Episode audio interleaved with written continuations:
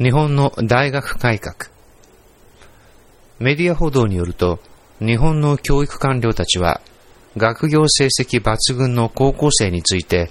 18歳以前でも高校卒業を認めようと考え始めているようだ。つまり、高等学校3年間という縛りが2年間に短縮されるかもしれないということだ。他の多くの国では、18歳前に大学に入学を許可するのは至って普通のことで、理科、数学に秀でた学生にとってはむしろ望ましいこととされている。だが、日本ではそうではなかった。少なくともこれまでは。優秀な学生を18歳前に大学に入れることは危険だとこれまでずっと考えられてきた。全員が歩調を合わせて進級するという高等学校における集団的ハーモニーがどうなってしまうのか。その格闘者が出過ぎた悔いとみなされ、ひどい差別を受けることになるのではないか。私は1990年代、数学と理科に優れた17歳の高校生の入学を許可しようという千葉大学のプロジェクトに関わりを持った。非常に保守的な文部省がようやく渋々ながらそれを認めたのだが、あくまで一つのテストケースとしてで厳しい条件付きだった。大学はまず高校生の人選のために複雑な手続きを設定することを求められた。そして選ばれた格闘者は入学後、特別なケアを受けることが必要とされた。1997年に全国全国的に人探しが行われた結果、11名の候補者に絞られ、その中から3名が選び出された。そのための騒ぎと負担があまりに大きかったため、そのプロジェクトの推進者だった学長は、その後の投票で学長の座を追われてしまった。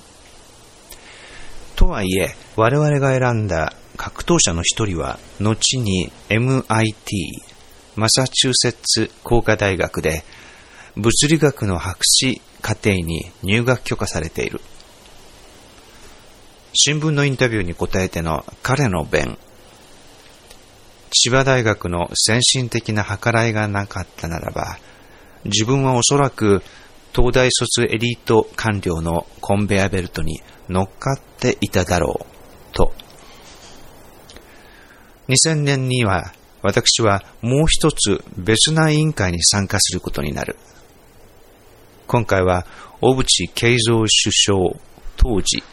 の教育改革国民会議の一環で大学教育を改革するのである。その中で我々委員の数名は大学への早期入学の許可を単に例外的な措置としてではなく、国の政策として実現させようと努力した。だが、ここでも文部官僚が介入し、教育法は大学入学を18歳以上と定めていると反論した。その時、町村信孝外務大臣、当時、後の文部大臣が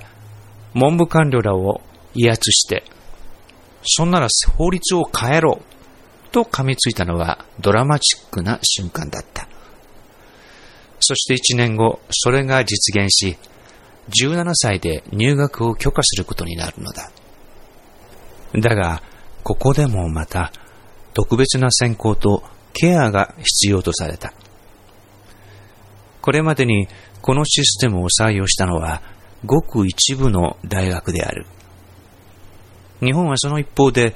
なぜ自分たちが天才の競争で世界に遅れをとっているか頭をひねっているのである。